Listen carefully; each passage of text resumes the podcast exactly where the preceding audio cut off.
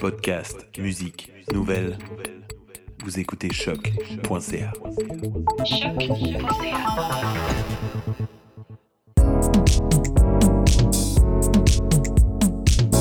Bonjour à tous et à toutes, bienvenue dans votre capsule hebdomadaire T'as raison ma Brenda sur choc.ca.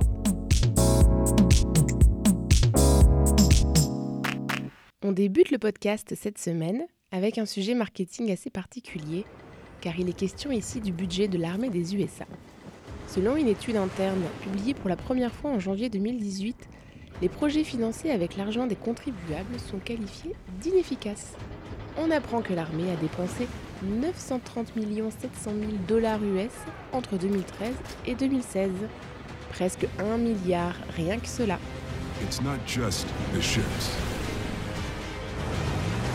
Armor, or the aircraft.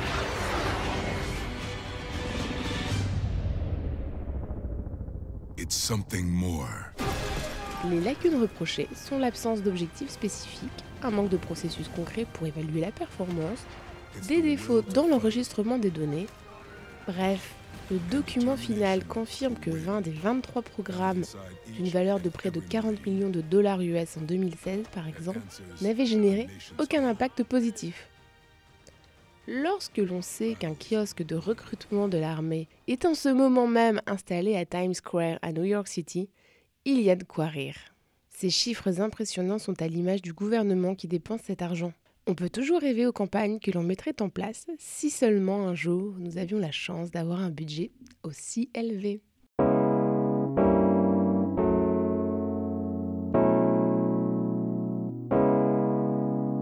On poursuit avec le très médiatisé championnat du monde de foot ou de soccer, comme vous préférez, je ne veux froisser personne.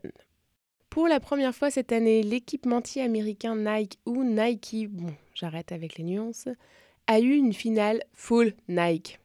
Que demander de mieux en termes de visibilité pour une marque de sport? Mais ce soir-là, il y avait un autre événement à suivre et c'était à Paris. Le couple superstar Beyoncé et Jay-Z était en concert. Et c'est sur scène, à peine deux heures après la victoire de l'équipe de France, qu'ils ont arboré leur maillot de l'équipe de France avec les deux étoiles.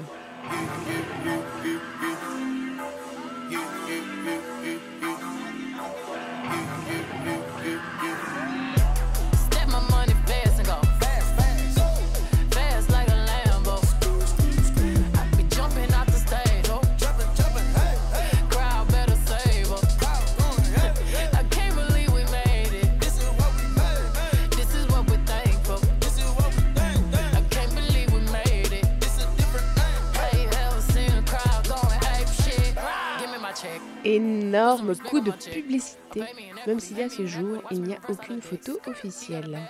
Les photos des spectateurs présents pendant le concert ont quant à elles plutôt bien circulé sur les réseaux sociaux et l'on vient d'apprendre que le maillot ne serait disponible que dans deux mois.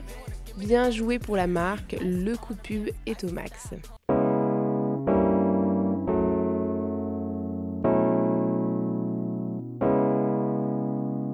On poursuit avec une nouvelle intéressante en lien avec les chiffres de la consommation des vidéos aux USA que je vous ai partagé la semaine dernière dans l'épisode du 13 juillet.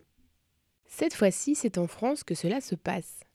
Le nouveau PDG de l'AFP, l'agence France Presse, a pour objectif de générer 30 millions d'euros de chiffre d'affaires additionnel sur 5 ans. Comment vous me direz?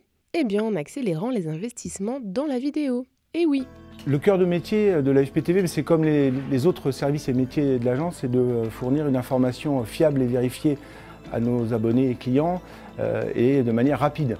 L'objectif est de porter le chiffre d'affaires de l'agence dans l'image, photo et vidéo à 50% de son activité en 2022, contre 39% actuellement.